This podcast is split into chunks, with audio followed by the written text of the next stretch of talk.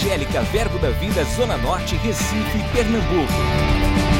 Você vai ouvir agora uma mensagem da Palavra de Deus que vai impactar sua vida. Abra seu coração e seja abençoado. A nossa experiência com Deus, ela é coletiva, sim, num contexto de igreja, e a gente sai impactado. A cada culto daqui, a gente sai com algo depositado em nosso coração, mas ela é também individual. Você precisa ter uma experiência ou várias experiências individuais com Deus e com Sua palavra e com o Espírito Santo. Essas experiências individuais compõem quem você é no corpo. E o que você manifesta aqui no corpo é o que você buscou no seu secreto. No lugar secreto a gente busca, a gente se enche e aqui a gente derrama, a gente impacta, a gente faz a diferença, a gente conta histórias, contar histórias daquilo que Deus tem feito na nossa vida, meu irmão, isso é poderoso demais. Testificar aquilo que Deus tem feito na nossa vida, isso é poderoso demais. É uma honra e um prazer estar aqui nessa manhã. Eu abro dizendo que o pastor Humberto está botando fogo juntamente com o pastor Júnior e pastor Janduí Lá na Adonep a gente tem recebido alguns vídeos, algumas, algumas declarações, tem visto algumas coisas aí nas redes sociais.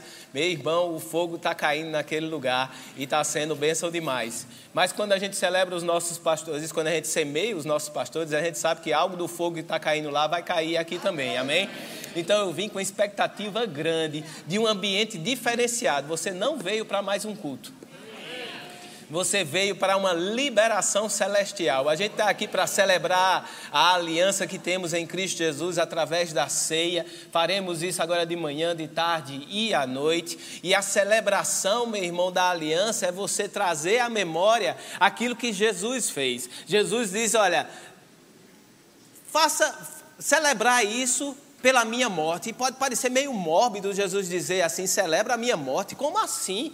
A gente vai estar aqui tristinho porque Jesus morreu. Ai, o coitadinho de Jesus. Vamos lembrar, gente, que o bichinho sofreu. Não quando ele diz celebrar e trazer à memória a sua morte, anunciando a sua morte, significa que a gente está dentro desse pacote. A gente morreu também. Quando a gente anuncia a morte de Jesus, a gente está dizendo para o mundo: você não tem mais influência em mim, porque eu estou morto para tudo e qualquer coisa que você possa criar. Eu estou dizendo para o inferno, para o Satanás, para as desgraças das hostes do inferno, tudinho não me toca, porque você não tem mais acesso a mim, porque eu já morri em Cristo Jesus. Mas a Bíblia também continua, assim como ele foi morto e nós identificamos com a sua morte, nós também nos identificamos com a sua vida, e como ele vivo está, nós também estamos vivos nele.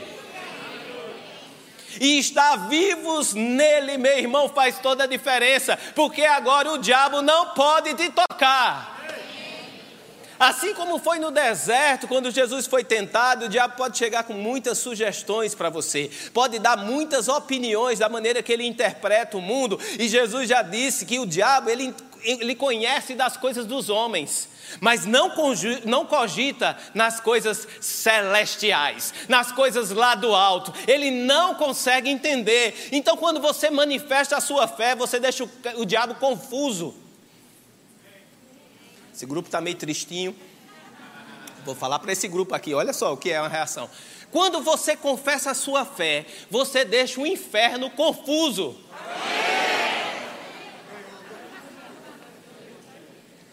Você percebe? Quando você começa a falar das coisas celestiais, o diabo faz: hã? Como assim? Porque não é carnal, não é humano, está contra toda a humanidade dizendo aquele negócio, você dizer que está vitória em meio de, cri de, crise, que você é sarado em meio de pandemia, que você é protegido em meio a essa, essa vastidão de incertezas que nós temos aí. O diabo não entende você, o diabo fica confuso, ele diz: Eu não entendo esses crentes. Eu não consigo entender esse mói de crente que vai no domingo de manhã para a igreja. Eu não consigo entender esse modo de crente em meio a essa situação, dando glória a Deus, aleluia, e correndo aqui nessa igreja. Eu não consigo entender esses crentes com tanto motivo para ficar triste e rindo. Eu não consigo entender esses crentes sem dinheiro, no, sem dinheiro no banco dizendo que nada pode me parar que os planos de Deus na minha vida não podem ser freados pela minha conta bancária, que o meu salário não paga os sonhos que Deus colocou no meu coração.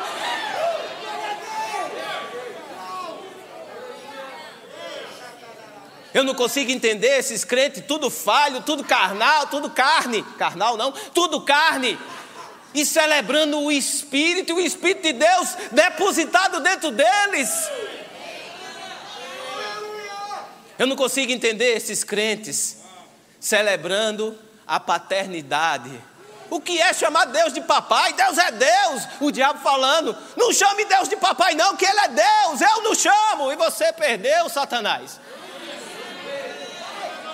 E o local que ele te chamou foi para perto, para intimidade. A aliança, meu irmão, é intimidade. Não é qualquer contrato. Não é um contrato com Deus que, ah, Deus, tu me dá, eu te dou, tu me dá, eu te dou. Está ali no contrato. Não. É intimidade. O que é meu é teu. O que é teu é meu. A aliança é estar próximo de papai e se identificar com ele aquilo que papai é, aquilo que papai faz, aquilo que papai tem, é isso que eu sou, é isso que eu faço e é isso que eu tenho. Aquilo que papai fala é o que sai da minha boca. Eu só declaro na terra, vim ser declarado nos céus. Eu só permito na terra aquilo que é permitido nos céus. Para isso precisa o quê? Intimidade. Não se preocupa se você está chegando agora. Intimidade está aberta para todo mundo. Não é uma classe especial que tem acesso à intimidade com Deus. E a Bíblia diz que nós devemos entrar com intrepidez diante do Santo dos Santos, diante do trono da graça. Entrar no Santo dos Santos, diante do trono da graça e receber graça para a ocasião oportuna. Receba, meu irmão. Entre agora, novo, velho, há muito tempo, há pouco tempo, com muito tempo de estrada. Você nasceu de novo ontem. Seja bem-vindo à intimidade de papai. Ontem é o suficiente. Quer nascer de novo hoje? Nasça de novo hoje. Seja bem-vindo à intimidade de papai. Aquele filho retornando ele dizia, pai, o filho pródigo, pai, eu não sou digno de ser chamado de teu filho. E ele dizia, ah, menino, acaba com esse discurso. Eu já estou vendo o arrependimento do teu coração no momento que tu voltou para cá. Ei, menino, traz um anel, coloca no dedo dele, troca as vestes, calça ali uma sandália, mata um boi cevado, porque a gente vai celebrar. E o convite que nós temos hoje é celebrar. O convite do Espírito é uma celebração no Espírito. Vamos celebrar. Tem motivo, pastor? Tem. E eu vou te convencer que tem motivo hoje. Você pode se alegrar, nem que seja pela fé. Mas, pastor, você não sabe como eu cheguei aqui. Eu cheguei quebrado. Eu disse: é para você mesmo o culto hoje. Não, mas eu cheguei bem. É para você também o culto hoje. Não, mas eu estou ótimo. Eu quero que você saia melhor do que ótimo. Eu quero que você entenda que até onde a gente chegou não é o suficiente ainda. Um texto que está me pegando muito, e você percebe toda vez que eu subo aqui para falar dízimos e ofertas, eu falo sobre Malaquias capítulo 3, no verso 10. Eu vou ler na mensagem, se a mídia puder adiantar isso daí. Malaquias capítulo 3, no verso 10. Ele tem me pego, porque era um versículo que, quando eu comecei minha jornada, eu tinha como um versículo da lei, e eu não usava muito esse versículo, porque Jesus já cumpriu toda a lei, e ali passa uma ideia para um leitor mais desapercebido, ou mais apressado, ou até mesmo se for interpretar aquilo aquilo que está escrito no seu pé, diz ali que ele vai repreender se eu der o dízimo, ele repreende o devorador se eu der o dízimo. É como se eu estivesse pagando uma taxa a Deus para que ele repreendesse o devorador. Na minha cabeça funcionava meio aquela história de, do cara que fica cobrando para te proteger, né? senão a coisa vem, e aquilo ali não é a realidade do texto. Deus, graças a Deus, me iluminou por dentro para eu entender esse texto de uma maneira diferente, e a cada vez que eu leio, algo novo é acrescentado na minha vida. E eu queria acrescentar algo na vida de vocês.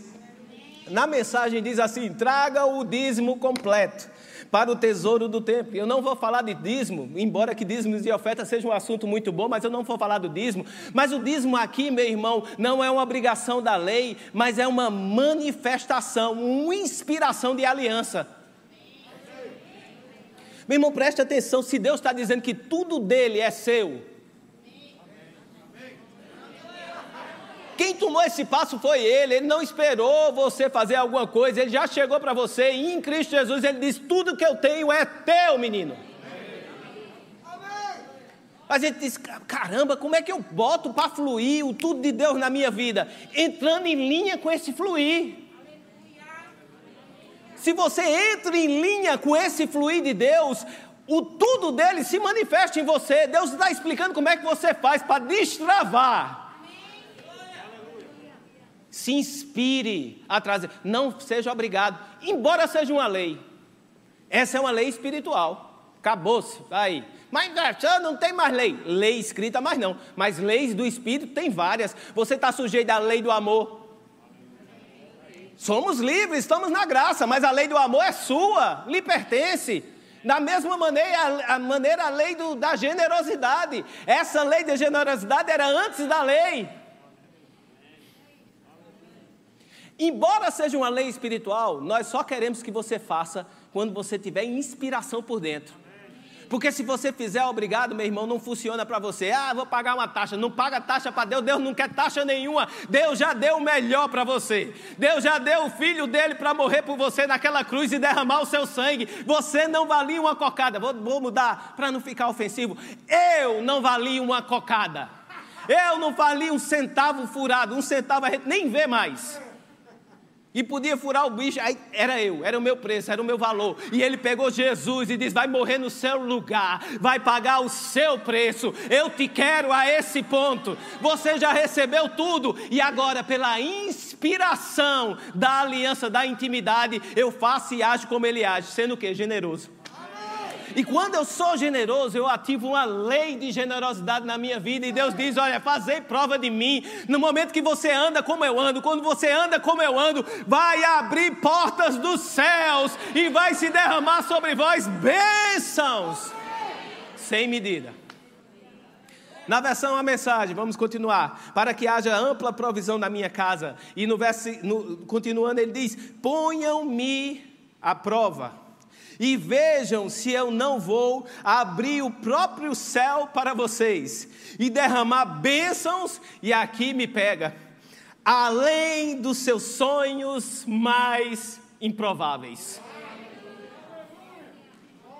Bênção sem medidas. A gente às vezes quer botar um parâmetro em Deus. Até aqui é Deus. Deus pode chegar até aqui. Deus pode fazer isso. A gente bota um parâmetro natural. Está além daquilo que a gente normalmente pensaria. Está, é bom. É, esse parâmetro natural que eu coloquei é bom.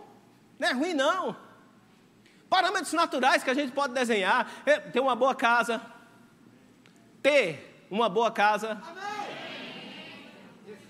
Ter um bom carro ter um bom emprego, ter uma boa esposa, ter um bom marido, ter uma boa família, bons filhos, tudo padrões naturais. E se eu atingir, eu estou bem. Oh, aleluia! Glória a Deus. É bênção, é bênção, meu irmão. Mas aí ele quer bênçãos sem medidas. Tudo que você estabelecer no natural ainda é pouco do que Deus ainda pode fazer para você. É bênçãos além dos seus sonhos mais incríveis. Não se engane, meu irmão, em Deus a gente pode sonhar. A gente aprende isso no ambiente profético. A gente sonha em Deus. Deus nos dá sonhos, sejam eles sonhos na hora que você dorme ou pensamentos de grandeza que chegam até você em Deus. Isso é tudo Ele depositando em você. Deus quer te levar a lugares que naturalmente você não conseguiria chegar. Que o mais pensamento, o sonho mais esquisito que você tenha de grandeza, Deus quer te surpreender ainda. Não fecha o teu conhecimento de Deus ao ponto de você limitar aquilo que Ele pode fazer. Deus quer ir além. E no momento que a gente está celebrando, porque aquilo ali é uma inspiração de aliança, no momento que a gente está celebrando a aliança, são esses os momentos de a gente se abrir para o grandioso de Deus. Ó oh Deus, eu sei que não é a minha conta bancária, eu sei que não é o meu treinamento, embora que conta bancária, treinamento, vai ser tudo importante, mas eu sei que não é isso que limita a minha vida. Tu tem mais para mim, tu tem mais para manifestar nessa manhã, nessa aliança, celebrando o que Jesus fez. Eu estou aberto, Senhor, para o teu mais. Se tem algum tema essa ministração, que eu fiquei sem tema até há pouco tempo atrás, um que eu consegui colocar foi expectativas. Gere em Deus expectativas do extraordinário se manifestar na sua vida. Abra comigo em Efésios capítulo 3. Efésios capítulo 3, no verso 20.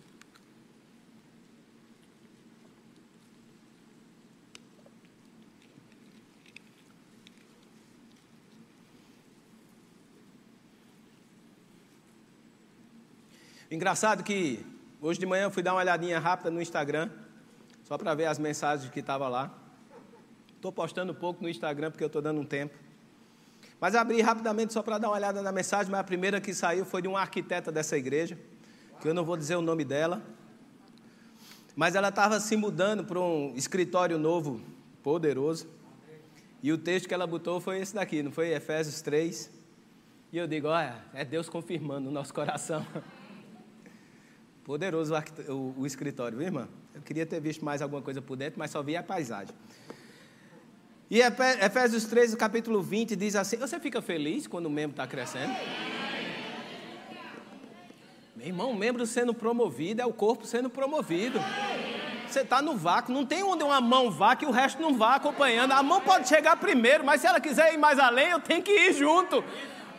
Você percebe isso? Por favor, entenda isso. Olha, a mão foi primeiro, não chegou lá, mas se ela quiser um pouquinho mais além, ela tem que carregar o corpo junto.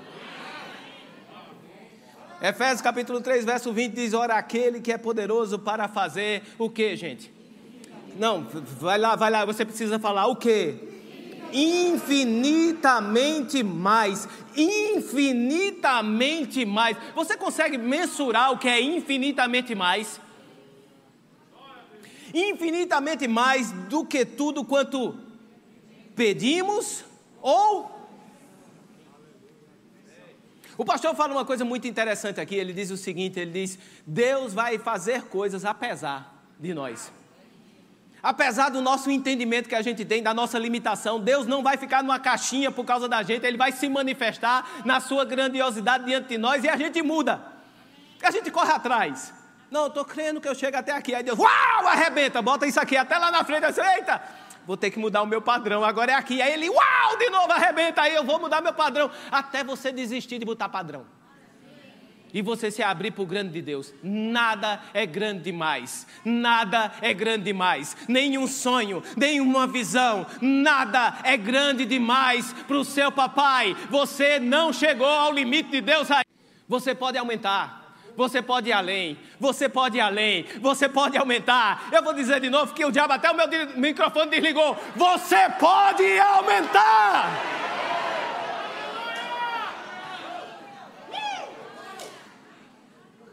Na versão A Paixão diz: ele, ele alcançará infinitamente mais do que o seu maior pedido, o seu sonho mais inacreditável, e excederá sua imaginação mais selvagem.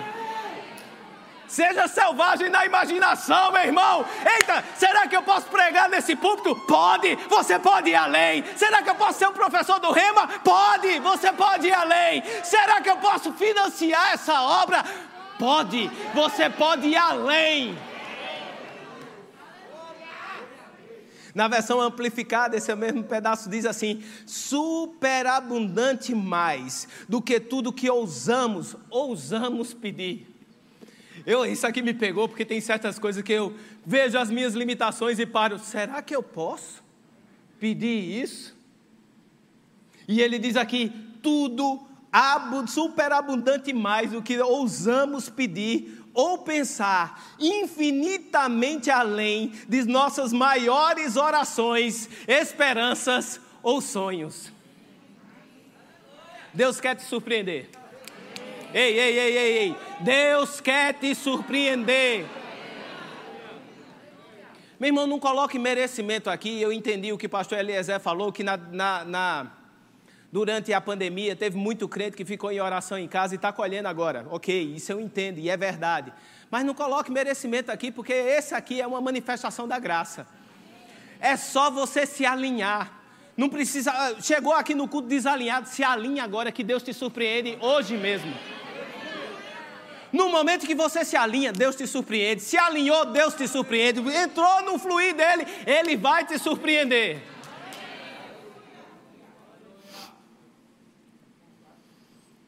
E continua o texto, voltando para a revista atualizada, conforme o seu poder que opera em nós, conforme o seu poder que opera em nós, conforme o poder de Deus que opera em você.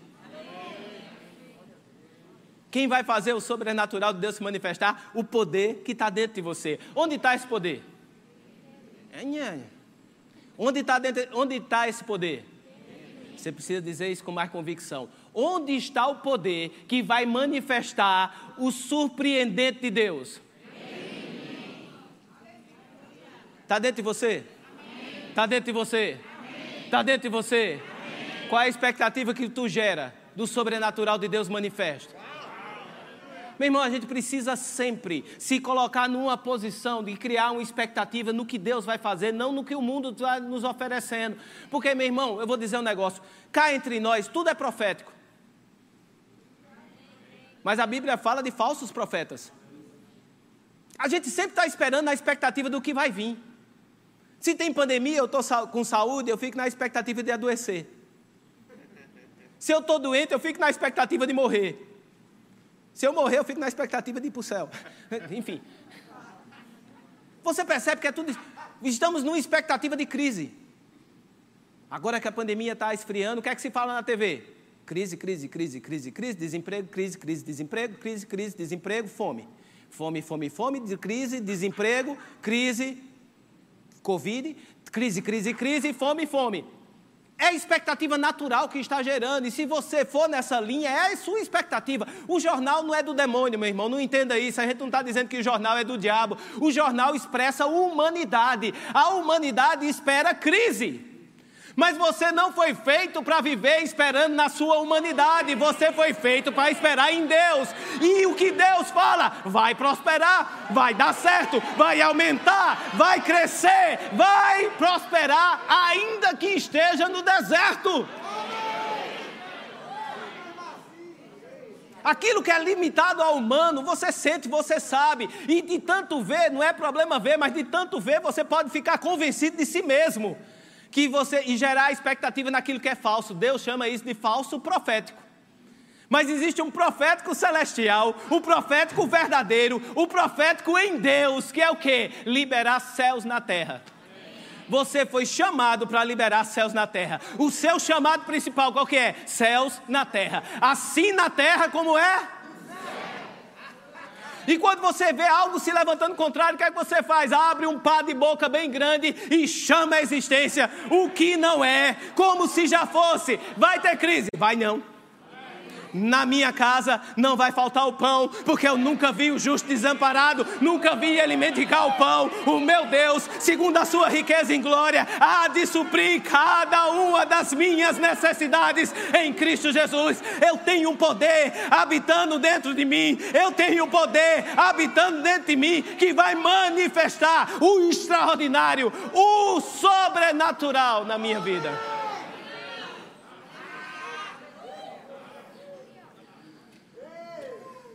Conforme o seu poder que opera em nós, o 21, a Ele seja a glória, na igreja em Cristo Jesus, por todas as gerações, para todos sempre. Amém, amém. Enquanto não se manifesta, pastor, aquilo que eu falei, o que é que eu faço? Glórias a Deus em Cristo Jesus. O que é que você vai fazer hoje na ceia? Glórias a Deus em Cristo Jesus. O que é que você vai fazer hoje na ceia? Dançar, celebrar, se animar.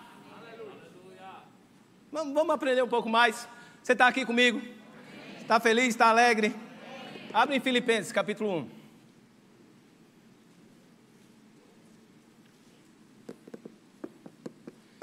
Eu estou botando fogo na fogueira.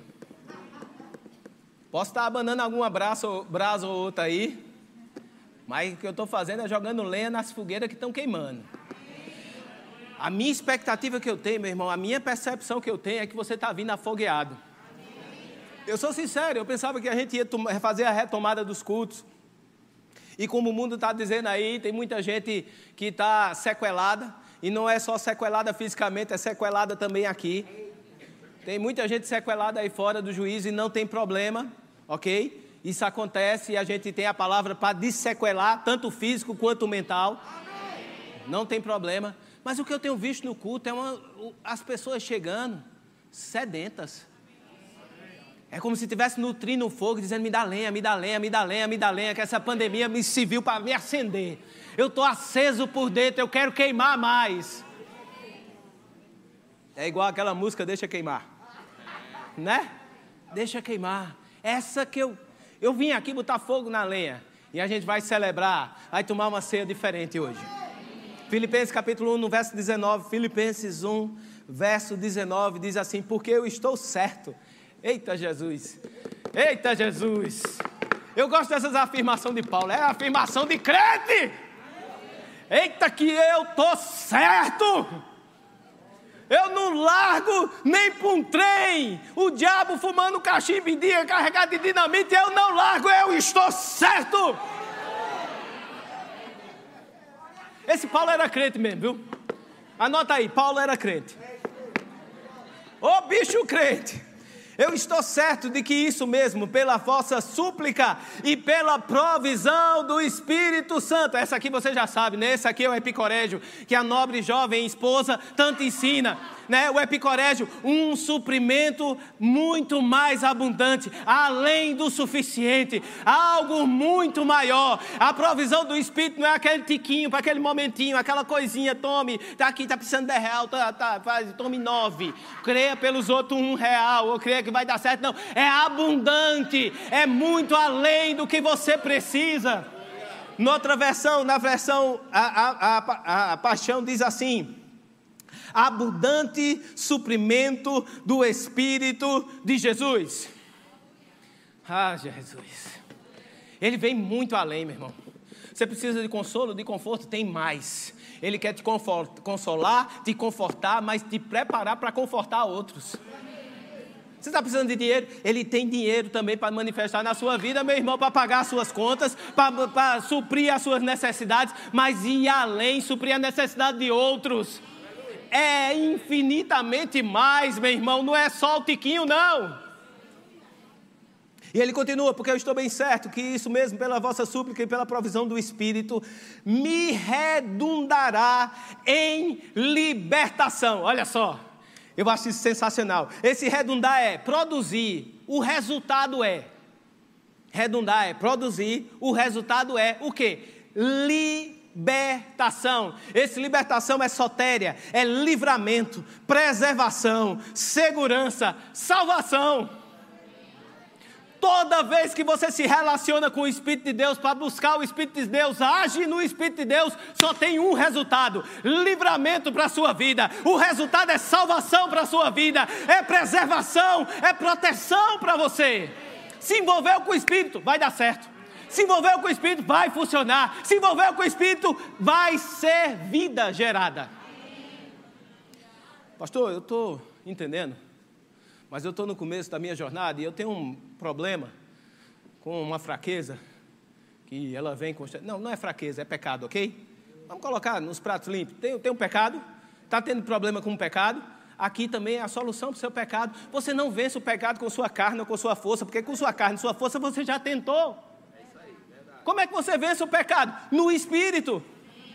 Veio aquela vontade, ore em línguas. Leia a Bíblia.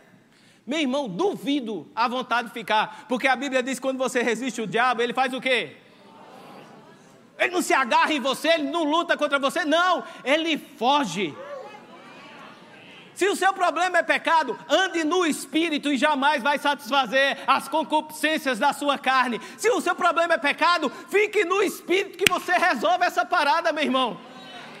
Um pregador, o A.W. Pink, A.W. Pink, diz assim que esse sotéria também em relação ao pecado é uma salvação quádrupla. Quando você se envolve no Espírito, esse sotéria que é manifestado em relação ao pecado é uma salvação quádrupla, que, que é salvo da penalidade, salvo do poder do pecado, salvo da presença do pecado e o mais importante, salvo do prazer de pecar. Se seu problema é pecado, meu irmão, não tem problema. A provisão sobrenatural mais abundante do Espírito está disponível para resolver sua parada. Dê um glória a Deus generalizado para ninguém perceber que é você.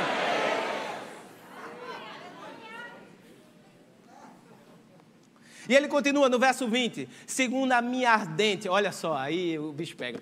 Segundo a minha ardente expectativa e esperança de que em nada serei envergonhado. A minha ardente expectativa e esperança que em nada serei envergonhado. Meu irmão, a dificuldade se levanta, é, é suor mesmo, fique tranquilo. Acontece, todo mundo já sabe ardente expectativa, espera. Naturalmente um problema se levanta contra você. O que é que você faz? E e agora? O que é que gera dentro de você naturalmente falando? Naturalmente, medo. Ah, meu Deus, e agora? Como é que vai ser? E as coisas? E a gente é crente, a gente chama Deus mesmo, não vai, ah, meu Deus. Mas o que é que Deus está convidando a você? Mediante o entendimento da provisão do Espírito na sua vida. Entra numa estação de expectativa de coisas grandes acontecendo. Encara um problema como uma chance de Deus manifestar milagres poderosos. Encara uma situação que se levanta na sua vida, não com medo de dar o passo atrás, mas ir para frente, levanta os peitos. Pode bater não? Levanta os peitos, bata assim e diz: Ei, é comigo mesmo que tu está falando, problema. Aqui está o Filho de Deus com a provisão sobrenatural, superabundante do Espírito Santo de Deus. E problema, você se levantou para cair. Gera uma expectativa dentro de você, meu irmão. Quando você gera uma expectativa, você não fica assim. Quer que eu dê um exemplo? Vamos dar um exemplo de futebol? Vamos, bem fácil. Quando a seleção está jogando, cara, toda, toda aquela preparação dela é ganhando de todo mundo 5 a 0 6 a 0 te dando uma moral, se classificou em primeiro, primeira fase, passou pela primeira fase da Copa do Mundo em primeiro lugar, ganhou de todo mundo, ganhou da Argentina, ganhou da Holanda, ganhou de todo mundo 5 a 0 Meu irmão, no jogo da oitava de final, como é que tu chega para torcer nesse jogo?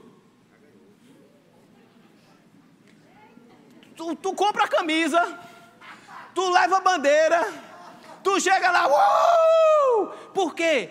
Gerado dentro de você uma expectativa de vitória. Você chega lá dizendo, a seleção chegou. Você chega mais, você chega um monstro para torcer.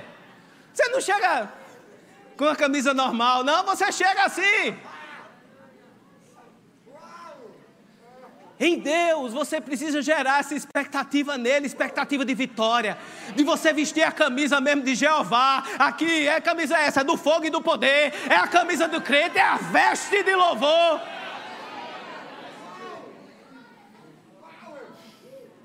Na paixão diz assim: não importa o que aconteça, eu continuarei a ter esperança e a me apegar apaixonadamente a Cristo, para que Ele seja abertamente revelado através de mim diante dos olhos de todos. Quando você se apega à expectativa, você manifesta aquele que está gerando expectativa em você. Quando você se apega na expectativa de que nada vai ser envergonhado, a questão não deixou, deixou de ser sobre você. Agora a questão é céus representados em você. A questão não é mais pessoal, não é mais sua. Agora mexer com o grande. Sabe quando mexe com o grande? Ele se representa em você agora. E agora todo mundo vai ver na sua no seu proceder, Jesus revelado. E como é que eu faço? Me apego apaixonadamente a Cristo. Ah, Jesus, tu não vai me deixar nessa parada. Ah, Jesus, eu falei aquilo, mas por dentro tu sabe como é que eu tô. Mas eu falo aquilo, Jesus, vem cá, me abraça, Jesus, fica comigo, Jesus. É tu e Jesus, meu irmão, ninguém está vendo.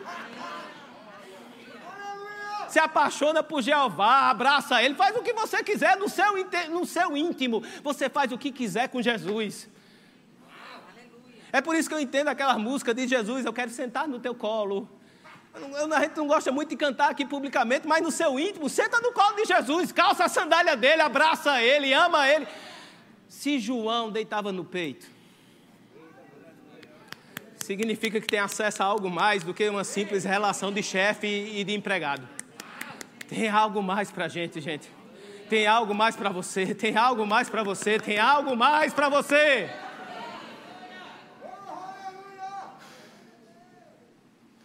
Continuando no texto do verso 20, antes com toda ousadia, como sempre, também agora será Cristo engrandecido no meu corpo, quer pela vida, quer pela morte. Meu irmão, crente com medo de morte, crente com medo de morrer. E a gente usa uma, uma, uma falsa desculpa, né? Não, pastor, eu não estou preocupado com minha vida. Estou preocupado com minha esposa e com meus filhos. Né? É meio que querendo a promoção geral. Vai, vai, vai todo mundo, vai arreca. Meu irmão, crente com medo. Morte é promoção celestial, meu irmão. Paulo entendia tanto esse morrer e estar a partir e estar com Cristo que ele dizia que era uma escolha ele ficar porque era infinitamente melhor. Não tem nada nesse mundo, meu irmão, que seja melhor com a glória que há de ser manifesta em breve. O que é que a gente precisa fazer? Desapega. Desapega, meu irmão. Desapega do natural, desapega das tuas coisas, desapega das pessoas. Agora, desapegar não é ser indiferente às pessoas, não é ser indiferente. Você ama de paixão todas essas coisas. Mas você sabe que Deus está no controle. Mesmo que você não esteja lá, está todo mundo protegido, está todo mundo bem. Você querer proteger todas as coisas com a força do seu braço vai ser cansativo e você não consegue, e vai ser decepcionante. Mas quando você entende que Deus é que está no controle, independente de você. Se Deus me promover hoje, meu irmão, minha, minha esposa não vai faltar nada para ela, para os meus filhos também não, porque além de um pai natural, eles têm um pai espiritual, além de um marido natural, ela tem um esposo, Jesus Cristo, meu irmão, há poder Aí, pastor, por que você está dizendo isso? Porque o diabo não pode lhe tocar. E o máximo que pode acontecer com você é ser promovido celestialmente. O máximo nessa jornada se chama promoção celestial. Você vai ficar no colinho de Jesus deitado. Eita, Jesus, estou aqui. E quem ficou, uh, que corra, que lute.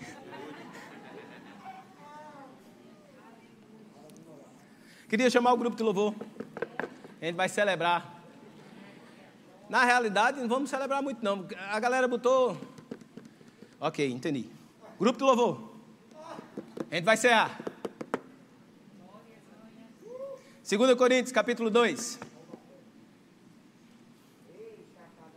Glória a Deus. 2 Coríntios, capítulo 2, verso 14.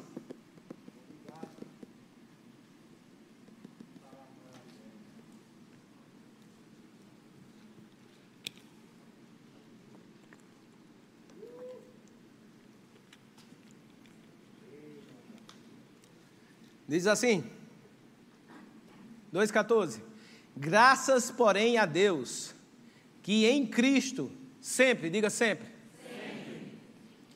Esse sempre no original quer dizer em todos os tempos, sempre, constantemente. Não, pastor, porque pandemia é outra coisa. Não, não tem exceção para Deus. Deus não foi pego de surpresa com pandemia. Deus não vai sequer reagir à pandemia. Você já sabe disso, eu já falo e falo de novo. Deus não vai dar resposta à pandemia. Pandemia é uma tentativa desesperada do diabo de frear aquilo que já começou. Existe uma liberação celestial a ser feita nesses tempos. E o diabo desesperado, esperneando faz uma pandemia para frear as coisas, mas não freia. Essa liberação vai chegar. Uma igreja gloriosa, e para ser uma igreja gloriosa, ele precisa de membros gloriosos, meu irmão. Igreja não faz com placa, igreja faz com pessoas. Sou eu e você andando no poder do Espírito Santo, formando e manifestando uma igreja gloriosa. Em todo tempo, em todo tempo, sempre nos conduz em triunfo. Graças, porém, a Deus que em Cristo sempre nos conduz em triunfo. Vou dizer uma coisa aqui que é mal entendida. Triunfo aqui é hum, comumente interpretado como vitória. Graças a Deus que sempre nos conduz em vitória. E a ideia que passa é que a gente vai vencer. Não passa essa ideia? Não, estou enfrentando um problema, mas em Cristo eu vou vencer. Eu estou enfrentando um problema, mas em Cristo eu vou vencer, porque Ele me conduz em vitória. Ele não te conduz para a vitória, Ele te conduz em vitória. Não receba a chave da vitória, meu irmão, porque a vitória já é sua. Você não vai receber a vitória no final. Jesus te conduz em vitória. No processo você já é vencedor. No processo você já é vencedor. No processo você já é.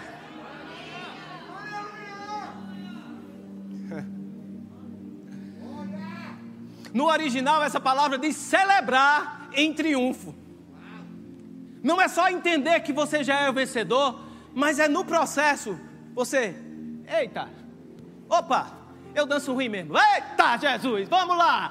Eita, tem, tá na batalha toda, irmão. E como é que tá batalhando assim, ó, dançando, celebrando. Celebrando o quê, irmão? A vitória. Mas a vitória não chegou ainda. Você não viu, porque ela já é. E eu já tô celebrando. Eu já tô dançando. Eu já tô, oh, porque ela já é.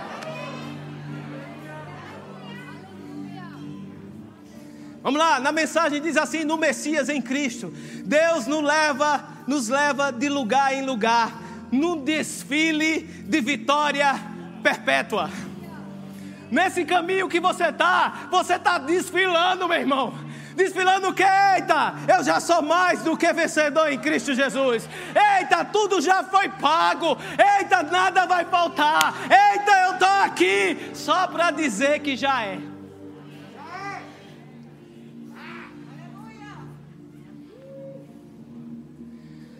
Na paixão diz assim: Deus sempre torna sua graça visível em Cristo, que nos inclui como parceiros do seu triunfo sem fim. Nele você já venceu. Nele você não vai vencer. Nele você já venceu. Nele você já venceu. Nele você já venceu. Pensa, pensa, pensa, pensa no problema que você está enfrentando agora. Pensa nele. Eu sei que ele traz um, uma coisa ruim, mas pastor, não traz isso agora não, estava tão bom a unção, não.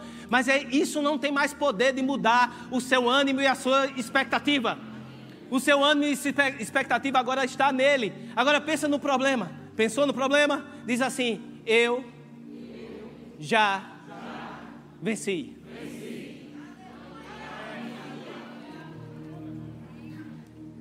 E por meio de nós manifesta em todo lugar a fragrância do seu conhecimento. Pastor Ricardo vai conduzir essa celebração da ceia. E eu quero que você se anime, mas se anime muito. Música é de celebração, de alegria, de felicidade, de vitória. Meu irmão, recebe a chave da vitória, é dizer você já é. Não vai ser, você já é. Gera nele expectativa que algo bom vem. Vamos, vamos cantar isso aqui? Dá tempo de cantar essa daí. Algo bom vem. Levanta, fica de pé.